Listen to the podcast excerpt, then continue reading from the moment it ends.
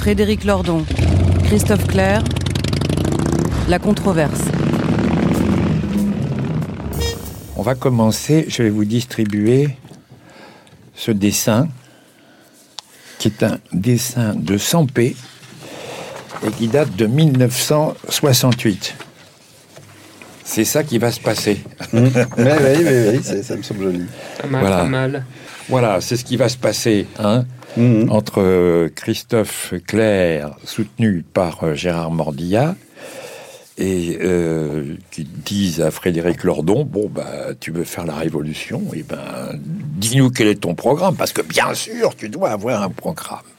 Alors, chers amis, vous avez reconnu Frédéric Lordon qu'on ne présente plus, et Christophe Clair, qu'on va quand même un petit peu présenter. Ceux qui nous suivent régulièrement euh, depuis des années, nos chers abonnés ont reconnu Christophe Clair, qui intervient à chaque fois qu'on fait un procès, hein, les procès parodiques, le tribunal des condamnés d'avance, il est toujours euh, l'avocat commis d'office. hein, euh, Oui. voilà, mais c'est un vrai avocat ce Christophe, qui est par ailleurs membre de l'association des amis de Jean-Baptiste Botul. Et puis, à côté de lui, il y a Gérard Mordia, qu'on ne présente pas non plus. euh, c'est pas la peine. euh, réalisateur, écrivain, cycliste, etc. Voilà. Alors, qu'est-ce que font ces gens-là ici? Eh bien, euh, l'an passé, euh, au printemps 2021, Frédéric Lordon a publié ce bouquin que voici, Figure du communisme. On avait fait une émission ensemble sur ce Oui, livre. on avait fait ça. souviens, avec un succès formidable. Et euh, Christophe Clair, qui est un lecteur attentif, dit-il, de Frédéric Lordon, il a dit oui, mais moi je suis pas d'accord avec ce qu'il raconte, euh, je suis pas, etc. Lui écoute, non, c'est pas la peine pour une fois qu'on a un bon bouquin et que c'est des idées. Oui, mais si, si, si, je voudrais bien euh, contester, etc. Alors, il a fait une chose qu'on fait pas souvent quand même dans des débats. C'est pour ça qu'on appelle ça une controverse. hein. Ce qu'on fait là, c'est une controverse. C'est-à-dire que comme il est avocat, les avocats ont pour habitude de communiquer leurs conclusions hein, leur, euh, à, leur- à leurs adversaires. Je me trompe pas. Absolument. Voilà, faut pas croire que ces gens, avec leurs grands gestes, euh, improvisent. Ils sont au courant de ce que l'autre va dire, de ce que l'autre a préparé. Alors c'est exactement la même euh, méthode, c'est-à-dire que Christophe a préparé ses questions, il les a écrites et il les a soumises à euh, Frédéric Lordon. Donc c'est le contraire d'Anouna ici. Hein c'est exactement l'inverse, c'est-à-dire que tu as eu le temps de préparer euh, tes réponses. Et puis le camarade Mordilla, qui est là, lui, il interviendra plus tard sur la culture. Il va te coincer avec la culture. C'est son but. Voilà. Il est méchant en même temps. Il est méchant, mais l'autre aussi. L'autre aussi. Oui, l'autre aussi, oui. Aussi. Alors, on va tout de suite euh, commencer, mais auparavant, quand même, Frédéric, je sais bien que ça, ça te plaît pas, mais il faudrait quand même résumer un peu ton bouquin. Je sais bien ton horreur de rabâcher, mais quand même, ce serait pas mal de résumer un peu ce qu'il y a dans ce livre. Oui, oui, je- mais je m'y fais à l'idée de devoir rabâcher. En fait, je- euh, sur le tard, je, je commence à m'assouplir. Euh, et puis, de toute façon, euh, je, voulais commencer en disant même une, une ou deux choses euh, auparavant. Euh, il, il y a, euh, il y a le spectre d'un d'un- d'un cinquième personnage hein, euh, parmi nous, qui est celui de Bernard Friot. Oui. Voilà. Ce livre, Figure du communisme, euh, dont je viens parler ici en mon nom, euh, ne lui devait quand même pas moins, et même euh, considérablement, puisque je me suis beaucoup, je me suis beaucoup appuyé sur ses travaux à lui pour faire ma petite cuisine. hein. Euh, et puis, entre-temps, on a écrit un livre d'entretien tous les deux. Donc, je veux dire, il y a- une espèce de dialogue implicite ou explicite, mais assez continu euh, entre lui et une moi. il y a une présence de Friot. Voilà. Voilà, exactement. Donc c'est pas exactement un guéridon, mais si on le faisait tourner, euh, il nous parlerait. sans Ouais, doute. Voilà. ouais.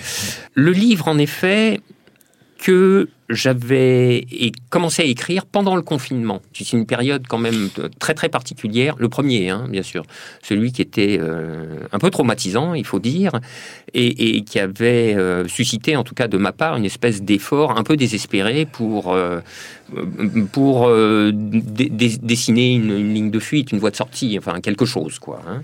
et quelque chose qui soit de quelle nature?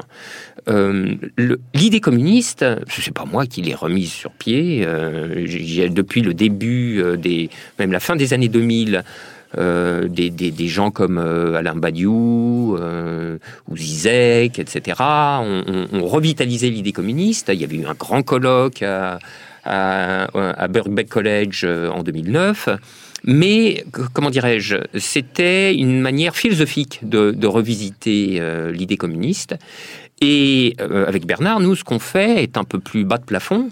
Euh, il s'agit de lui donner des contenus et même, comme le titre l'indique, des figures mmh. qui, mmh. qui, qui, qui, rendent possible d'en avoir une appréhension concrète. C'est-à-dire de commencer à esquisser à minima, sans que ça soit évidemment un chantier clos ni un programme. Hein, mais ça, on y reviendra tout à l'heure. Mmh. Ceci n'est pas un programme de gouvernement. Mais ça n'est pas non plus euh, une espèce de, de, de discussion totalement éthérée c'est un, entre-deux, dans lequel il s'agit de euh, proposer des images aussi concrètes que possible euh, de la manière dont pourraient se réaliser des principes institutionnels eux assez généraux, mais euh, voilà, qui, qui, qui, connaîtraient des effectuations euh, dont un certain nombre de, de, détails sont, sont, exposés dans le livre.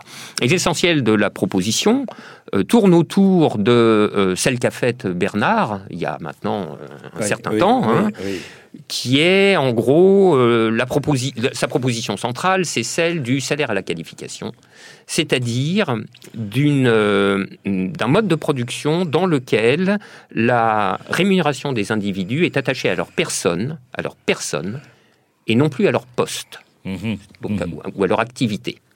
Ce qui est une, formule dont Bernard dit suffisamment qu'elle est en réalité un communisme déjà là au cœur de la société capitaliste, par exemple, euh, au travers du, régime des fonctionnaires euh, et d'un tout un tas de salariés qui s'assimilent de plus ou moins loin euh, à la fonction publique. Et, et ceux, rappelle Bernard, chaque fois qu'on fait une intervention euh, ensemble, dont on a eu l'illustration la plus frappante précisément pendant le confinement, puisque les gens étaient chez eux, ils n'étaient pas à leur poste, ils n'étaient pas en train de, de, s'adonner à leur activité professionnelle, et cependant ils étaient payés, ils étaient rémunérés. Mmh, mmh, bon. Mmh. Donc c'est ça le cœur de cette affaire, c'est ça que développe ce livre, et, euh, mais en accrochant le tout à des prémices euh, qui là pour le coup, enfin, sont, enfin, sans mauvais jeu de mots, deviennent d'une actualité de plus en plus brûlante. C'est-à-dire, il y a une catastrophe planétaire qui est en cours. Mhm. Cette catastrophe est intrinsèquement liée au mode de production capitaliste. Mhm. Pour que cesse la catastrophe, il faut sortir du mode de production capitaliste.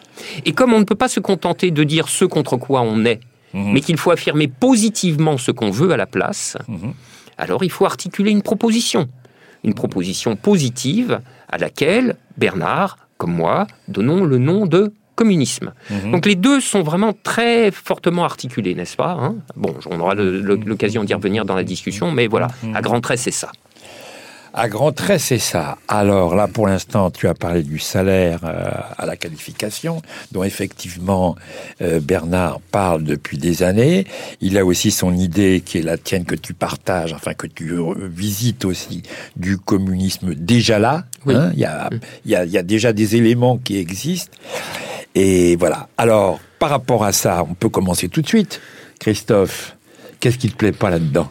Chapitre 1 le test dit du boulanger Alors, bah, écoute, moi, mon point de vue, c'est que dans Figure du communisme, Frédéric propose de prendre au sérieux le désastre écologique qui s'annonce et il nomme le responsable le capitalisme, qui, je le cite, détruit les hommes et qui détruit la planète.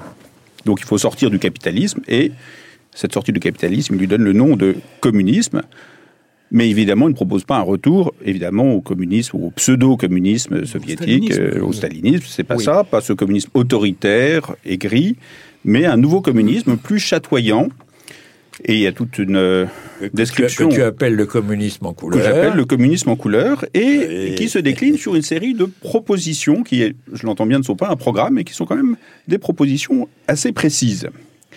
Et moi, c'est pas qu'elles me plaisent ou qu'elles me déplaisent. Je pense que c'est pas le sujet. Je pense que puisque Frédéric fait des propositions concrètes pour prendre au sérieux le problème, je pense qu'il faut prendre au sérieux ces propositions et donc les examiner avec bienveillance parce que le sujet est important Mais et les examiner sans complaisance parce que le sujet est important. Mhm, Et donc, moi je pense qu'on peut résumer, enfin, on ne peut pas résumer, ça serait faux. Je propose d'extraire six propositions de son livre, mhm, mhm. telles que je l'ai compris, alors il va certainement les qualifier, il va te dire que tu n'as rien compris. oui, peut-être, je ne sais pas. En tout cas, c'est comme ça que je l'ai lu et j'ai essayé de le lire attentivement et honnêtement. Mhm. Et alors, ces six euh, propositions, ce sont les suivantes. Je vais les lister. Premièrement, on supprime la propriété lucrative, c'est-à-dire celle des actionnaires, des propriétaires d'immeubles à louer ou des prêteurs d'argent. Deuxièmement, la collectivité publique s'approprie la totalité de la valeur ajoutée des entreprises. Je précise valeur ajoutée, pas profit, c'est beaucoup plus vaste, valeur ajoutée. Troisièmement, la collectivité publique verse à chacun un revenu déconnecté de tout travail et de toute activité spécifique. Je précise, c'est pas un revenu minimum, c'est un revenu total, euh, en contrepartie de n'importe quelle activité ou de rien si on préfère ne rien faire. Quatrièmement, on supprime dans les entreprises le pouvoir de direction, plus d'ordre possible. Cinquièmement, le financement des investissements se fait sous forme de subventions publiques décidées par des commissions locales ou nationales. Sixièmement et dernièrement, pour les postes qui, dans ces conditions, ne seraient pas suffisamment pourvus, parce que des postes difficiles, comme éboueur ou être comptable, eh c'est très simple, on rétablit la corvée, comme au Moyen Âge. Alors, je propose de faire passer à ces propositions ce qu'on peut appeler le test du boulanger, que je vais euh, raconter en, en quelques mots. On prend l'exemple d'un boulanger et de ses trois employés. Le boulanger, qui n'est plus propriétaire de son entreprise, peut choisir ses employés, mais ne peut pas leur donner d'ordre. Les employés peuvent venir ou non, de toute façon, ils seront payés. Si personne ne veut venir, la collectivité délèguera, par exemple, un ancien directeur du marketing pour faire mitron. Si on a besoin d'un nouveau pétrin, le boulanger demandera une subvention à la commission du quartier, laquelle commission devra choisir entre le nouveau pétrin et la rénovation des fauteuils du coiffeur d'à côté, le remplacement de la moquette du comptable et le camion de livraison du grossiste. Si dans ces conditions le boulanger jette l'éponge, on le remplacera par, je ne sais pas, un chirurgien esthétique dont les mains habiles sauront bien rouler les baguettes. D'où ma question extrêmement simple. Frédéric, peut-on vraiment, peut-on vraiment espérer qu'une société fonctionne avec de tels principes? Mais tu as lu ça dans, dans le livre de. ah ben, J'ai tout lu, je lui ai soumis, je lui ai demandé est-ce que ça te semble en contrariété euh, grossière avec ce qui est écrit dans le livre? Il m'a répondu non. Alors je pense qu'il va qualifier.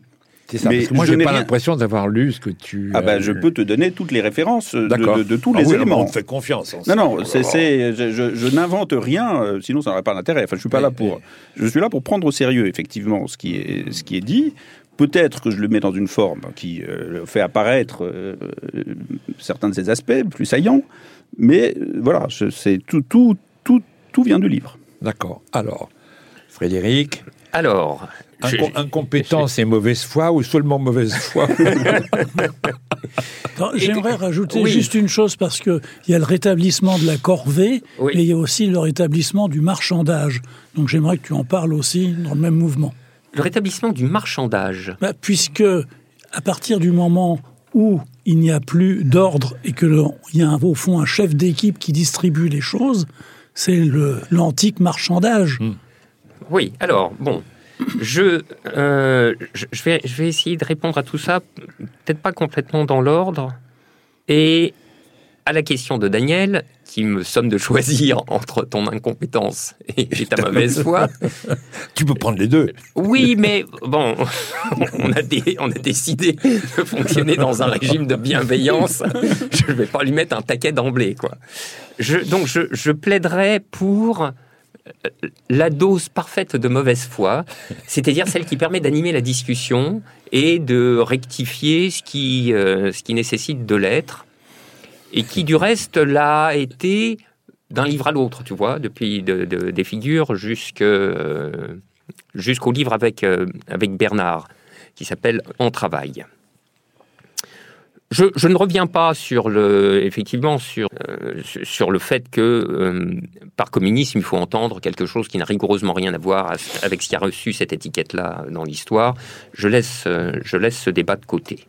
Alors, je prends tes propositions au début dans l'ordre, et puis après, je vais bifurquer un peu. On supprime la propriété lucrative, celle des actionnaires, des propriétaires d'immeubles alloués, des prêteurs d'argent? Oui. La collectivité publique s'approprie la totalité de la valeur ajoutée de toutes les entreprises, pas seulement du profit de la valeur ajoutée Oui. La collectivité publique verse à chacun un revenu déconnecté de tout travail ou de toute activité spécifique. Là, ça commence à être un peu problématique. En tout cas, pas un revenu minimum, un revenu total, oui. En contrepartie de n'importe quelle activité ou de rien, si on préfère, non je passe à la, proposition, je passe à la proposition 6.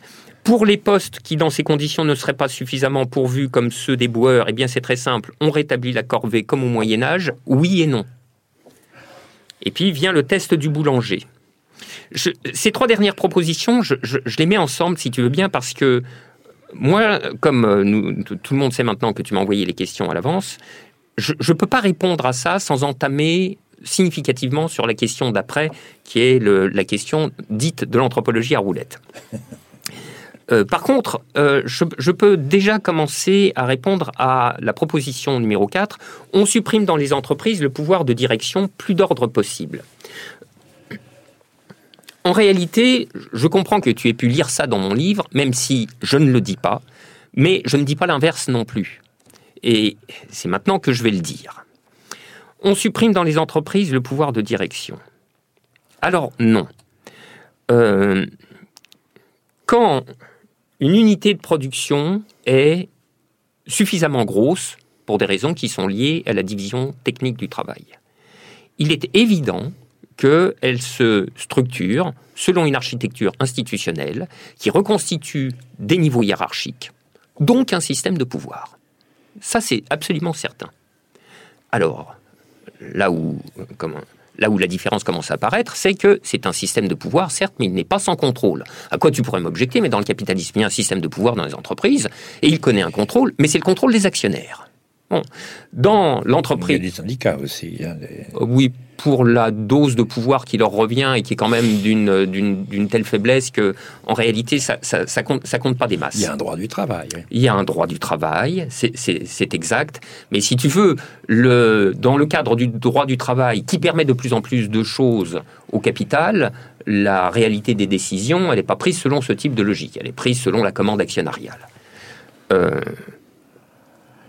dans l'unité de production euh, communiste, je ne sais pas s'il faudrait l'appeler entreprise, c'est une pure question euh, nominale qui n'est pas, très importante, mais euh, il y aura du contrôle. Mais ça ne sera pas celui des actionnaires, ça sera celui des producteurs.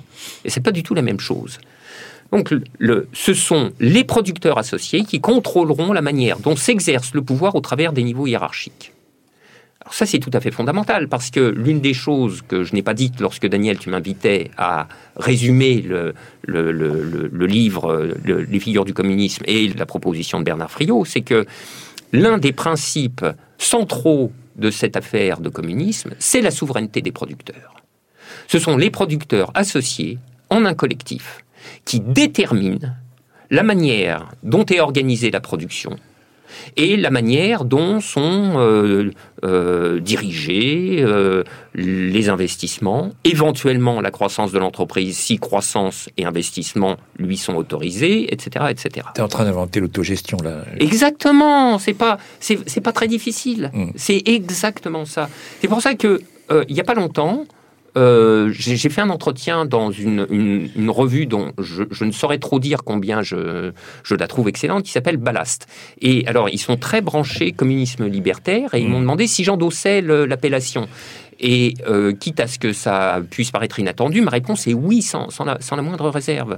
Donc effectivement, la souveraineté des producteurs, c'est l'autogestion et c'est ce qui fait la tonalité libertaire de ce type de communisme. Alors bien sûr, encore une fois, euh, libertaire ici n'est pas à comprendre comme il y a absence complète de hiérarchie, il y a absence complète de euh, d'injonction, d'ordre, etc. Mais dans un système de règles que se sont donnés les travailleurs associés eux-mêmes, c'est ça qui fait toute la différence. Hein. Parce que ça, ça permet de revenir, alors, mais typiquement à ce que Castoriadis appelait l'autonomie, et dont il fait un mmh. synonyme de la démocratie. Hein. Qu'est-ce que c'est que l'autonomie? C'est qu'un groupe se donne à lui-même ses règles.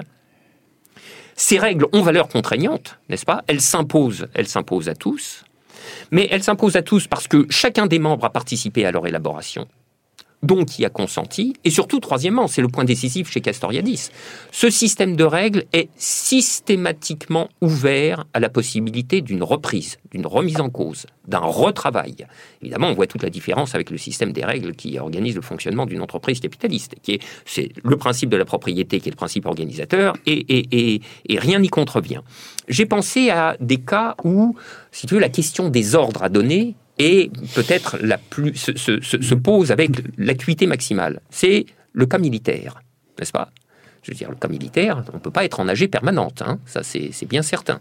Bon, mais euh, des expériences militaires organisé selon des principes, euh, je ne sais pas s'il faut dire autogestionnaire, libertaire, là, faudrait sans doute le dire, mais ça, ça c'est connu. Hein, si tu veux, la, la en, en, Ukraine euh, à la, au tout début des années 20, la colonne du Ruti en Espagne en 1936, c'était c'était des armées d'un style bizarre.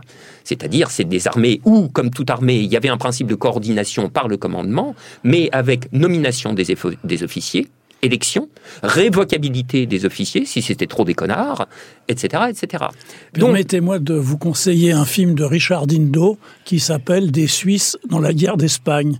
Des anarchistes suisses qui rejoignent la guerre d'Espagne et qui en peu de temps organisent la hiérarchie parce que ça n'allait pas comme ça aurait dû aller. Ah oui, d'accord. bon, mais, mais, très bien. Bah, voilà. C'est un très bon, c'est un meilleur exemple à mon avis que du Ruti. Ah oui, oui, oui. Bah, écoute, formidable. Je, ressors moins idiot que, que, je n'étais entré. Donc attends, juste une question sur ce que tu as décrit. Est-ce que l'expérience des LIP serait une sorte de prototype? Oui, évidemment, évidemment. Euh, je, bien sûr qu'on a ça en tête, immanquablement.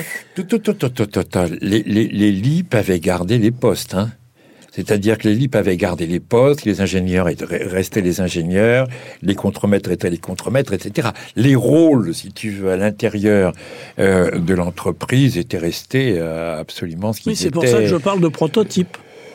Ouais. Oui, non, c'est. Il n'y a pas une remise en cause permanente de tout, quoi. Non, mais tu vois bien que le contrôle collectif ouvrier était quand même euh, était quand même un, bien plus important, ce qui n'est pas difficile. Il était rigoureusement nul dans la dans, dans, dans la formule capitaliste. Euh, maintenant, bien sûr, il y a toute une série de choses comme ce que tu dis, c'est-à-dire euh, il, y a, il, y a, il y, a, une hiérarchie des postes dans la division technique du travail qui correspond à des inégalités de d'accès à la formation, au diplôme, à la, qualification technique, etc., etc. C'est, je veux dire, c'est des problèmes. Je veux dire, c'est il, est certain en tout cas que cette entreprise-là, c'est pas un monde d'horizontalité absolue. Je veux dire, ça, ça peut pas l'être, et ça peut d'autant moins l'être qu'on a affaire à des grosses entités où, euh, en effet, il faut qu'il y ait des procédures de coordination, et des procédures de coordination qui ne peuvent pas être euh, euh, l'autogestion d'assemblée générale continue. Alors, je, je, te souviens. Alors, d'abord, je, je suis tout à fait en phase avec ce que tu dis. J'avais pensé lire qu'il n'y avait pas de pouvoir de direction. Il y a quelques phrases ambiguës. C'est vrai que j'ai un peu élaboré. non, non, mais j'ai rien de précis sur le sujet. Pas, très précis. Il y a un petit quelque chose mm. quand même qui m'avait fait penser à ça. C'était pas sorti de mon chapeau. Mais moi, je trouve que alors ce type de proposition moi, me convient parfaitement. Et alors, je t'invite à aller euh, visiter la plus grande coopérative du monde, parce que c'est que tu dis que est aussi un système de coopérative qui s'appelle Mondragon. Oui. 80 000 salariés dans le monde, dont 40 000 coopérateurs. Que moi, j'ai été, euh, j'ai été leur rendre visite pour comprendre comment ça fonctionnait. Donc, ça fonctionne bien. Euh, cela dit, les conditions sont assez euh, strictes, c'est-à-dire que c'est pas du tout le paradis sur terre. Ils se sont posé une règle de ne jamais licencier. Ils ont été créés en 1950. Ils n'ont jamais licencié pour motif économique. On peut toujours licencier pour quelqu'un qui euh, ne fait absolument rien. Mais euh, la contrepartie de ça, c'est que si jamais ça va pas et qu'il faut fournir des efforts, d'abord il y a un régime de solidarité, c'est une coopérative, deux coopératives, donc euh, il y a un premier niveau de solidarité. Mais la solidarité, c'est des prêts qu'il faut rembourser. Et donc, in fine, quand il faut faire des efforts, c'est le salaire qui baisse. Hmm. Et donc, même si chez Mondragon, les salaires les plus bas sont 30% au-dessus du marché, et donc il y a un, phénomène démocratique et de répartition de la valeur qui est tout à fait euh, plus satisfaisant qu'ailleurs. En revanche, quand ça va pas, bah, on, on dit aux gens, il faut gagner moins et le temps que ça aille mieux. Voilà. Donc, moi, je pense que c'est très bien. Et dans la réalité, euh, voilà, il ne faut pas s'imaginer que ça soit tout rose, mais je pense que c'est pas ce que tu dis d'ailleurs. Non, Tu non, ne non, dis pas du tout que ça soit tout rose. C'est- Mais en tout cas, c'est un exemple intéressant. Mais, mais- mais tu vois, c'est un exemple intéressant, mais euh, qui, qui, dont, dont les, les- les caractéristiques euh, s'analysent en, en gardant en tête que c'est une, c'est une coopérative en univers capitaliste, donc sur laquelle pèsent des contraintes qui sont, Mhm, euh, bien qui, sûr. qui- qui sont au- au- autrement, autrement plus euh, autrement plus pénible. Alors maintenant, le, le, le, le boulanger, bon alors, il peut, il peut choisir ses employés, mais pas leur donner des ordres. Bon, on a vu, de toute façon, là, pour l'instant, parce que tu vois, c'est c'est une chose qui est, qui est importante, hein, c'est que euh, plus la taille de l'entité productive est importante, et plus en effet on voit apparaître tous ces phénomènes de hiérarchie institutionnelle, euh, euh, division du travail approfondie, qui engendrent des effets de pouvoir, de capture, etc., et, qui, sont autant de déviations par rapport, disons, au, cas, idéal, et, qui appellent d'autant plus des procédures de surveillance, de contrôle, etc. Euh, alors, le boulanger, qu'est-ce que tu veux? Je veux dire, s'il a trois mitrons, euh, c'est pas difficile. D'abord, s'il s'est comporté comme un connard, bah, ces mitrons, ils se barreront. Puis ça sera bien fait pour sa gueule. Bon. Et puis sinon, puis alors, bah, il y en a, y en a trois qui se barrent, et puis ils vont refaire leur boulangerie à côté parce qu'ils aiment faire du pain. Mais ils la sur d'autres bases. Là, pour le coup, à trois, ils devraient arriver à se coordonner sans trop de difficultés. Même à 10, ça, tu vois, ça, ça sera pas, ça sera pas, ça sera pas la mort du petit cheval, cette histoire. Alors, et puis tu me dis, alors s'il faut un nouveau pétrin, le boulanger demandera une subvention à la commission de quartier qui choisira entre son projet la, la rénovation des fauteuils de coiffeur, le remplacement de la moquette du comptable, etc. Bon. Eh bien oui, c'est exactement comme ça que ça se passera. C'est-à-dire, de toute façon, le financement, il faut aller le demander quelque part. Alors, en univers capitaliste, où est-ce que c'est qu'on va le demander? On va le demander à la banque. Bon, mais la banque, euh, qu'est-ce que tu veux? Elle fait l'équivalent de son choix à, toi entre le pétrin, la moquette, euh, le fauteuil du coiffeur, etc., etc. Mais elle le fait sur ses bases à elle. hein. C'est-à-dire ses bases d'agents de, de- de- de- d'entreprises financières en univers capitaliste, donc soumises à une logique de rentabilité actionnariale. Par exemple, bah oui, euh, euh, actuellement, les boulangeries doivent se faire repayer euh, un pétrin quand il est tombé en panne. Alors on va à la banque, puis le banquier il hésite, le pétrin du boulanger, ou alors ah là, il y a deux, deux, deux, trois petits jeunes qui n'en veulent, là qui montent leur, leur start-up machin, un truc de reconnaissance faciale où on va pucer les gens avec des trackers, etc. Ça m'a l'air hyper moderne et très sympathique. Bon, c'est peut-être pas le pétrin qui choisira, le banquier, tu vois. Bon, ou euh, euh, au Crédit Agricole, ben, on va choisir entre, euh, tu vois, l'agro-exploitant FNSEA glyphosaté jusqu'au sourcil, ou bien le, paysan qui essaye de faire une culture respectueuse de l'environnement, etc., de ses bêtes si c'est un éleveur, etc., etc. Et on sait que l'histoire se, se termine pas toujours très bien. Donc oui. Mais c'est un problème dont on va reparler tout au long de la discussion, et en particulier euh, avec Gérard à la fin. hein. c'est oui, il y a des accès à un certain nombre de ressources, la qualification pour les individus, le, le financement ou le subventionnement pour les entités productives, qui sont soumis à des épreuves face à des commissions. Et ça pose, euh, ça pose des problèmes, hein, ça, ces choses-là. Ça pose tout un tas de problèmes. En tout cas, une, une- une chose qui est tout à fait certaine, c'est que ça ne nous garantit pas le paradis. Mais ça, la question du paradis, on, on- on y reviendra dans un instant. Hmm. T'as pas parlé du salaire là-dedans, de- le salaire de euh, Ah, si. à la qualification. Oui, non, mais c'est On est payé comment? Les, les- les gens sont payés comment? Les trois mitrons, euh, ils ont les trois quels, quels sont les revenus des trois mitrons? Les trois mitrons ont passé une épreuve de qualification devant une commission ad hoc qui a décidé de leur niveau de qualification, lequel détermine leur niveau de revenu. Voilà, exactement comme ça que ça se passe. D'accord, d'accord. Et, le- et le- et- et- et les, les- les salaires sont versés par une caisse salariale qui redistribue la part qui lui échoit de la valeur ajoutée qui, comme tu le disais, Christophe, a été entièrement captée euh, par le... par- Donc, donc les gens sont pas payés à rien Donc les foutre. gens sont payés à faire quelque chose, du coup. Alors, mais voilà, c'est toute la question. Mais là, Ah. je te laisse aller parce que je, D'accord. je, je- je vais, je vais préciser ma réponse. À suivre.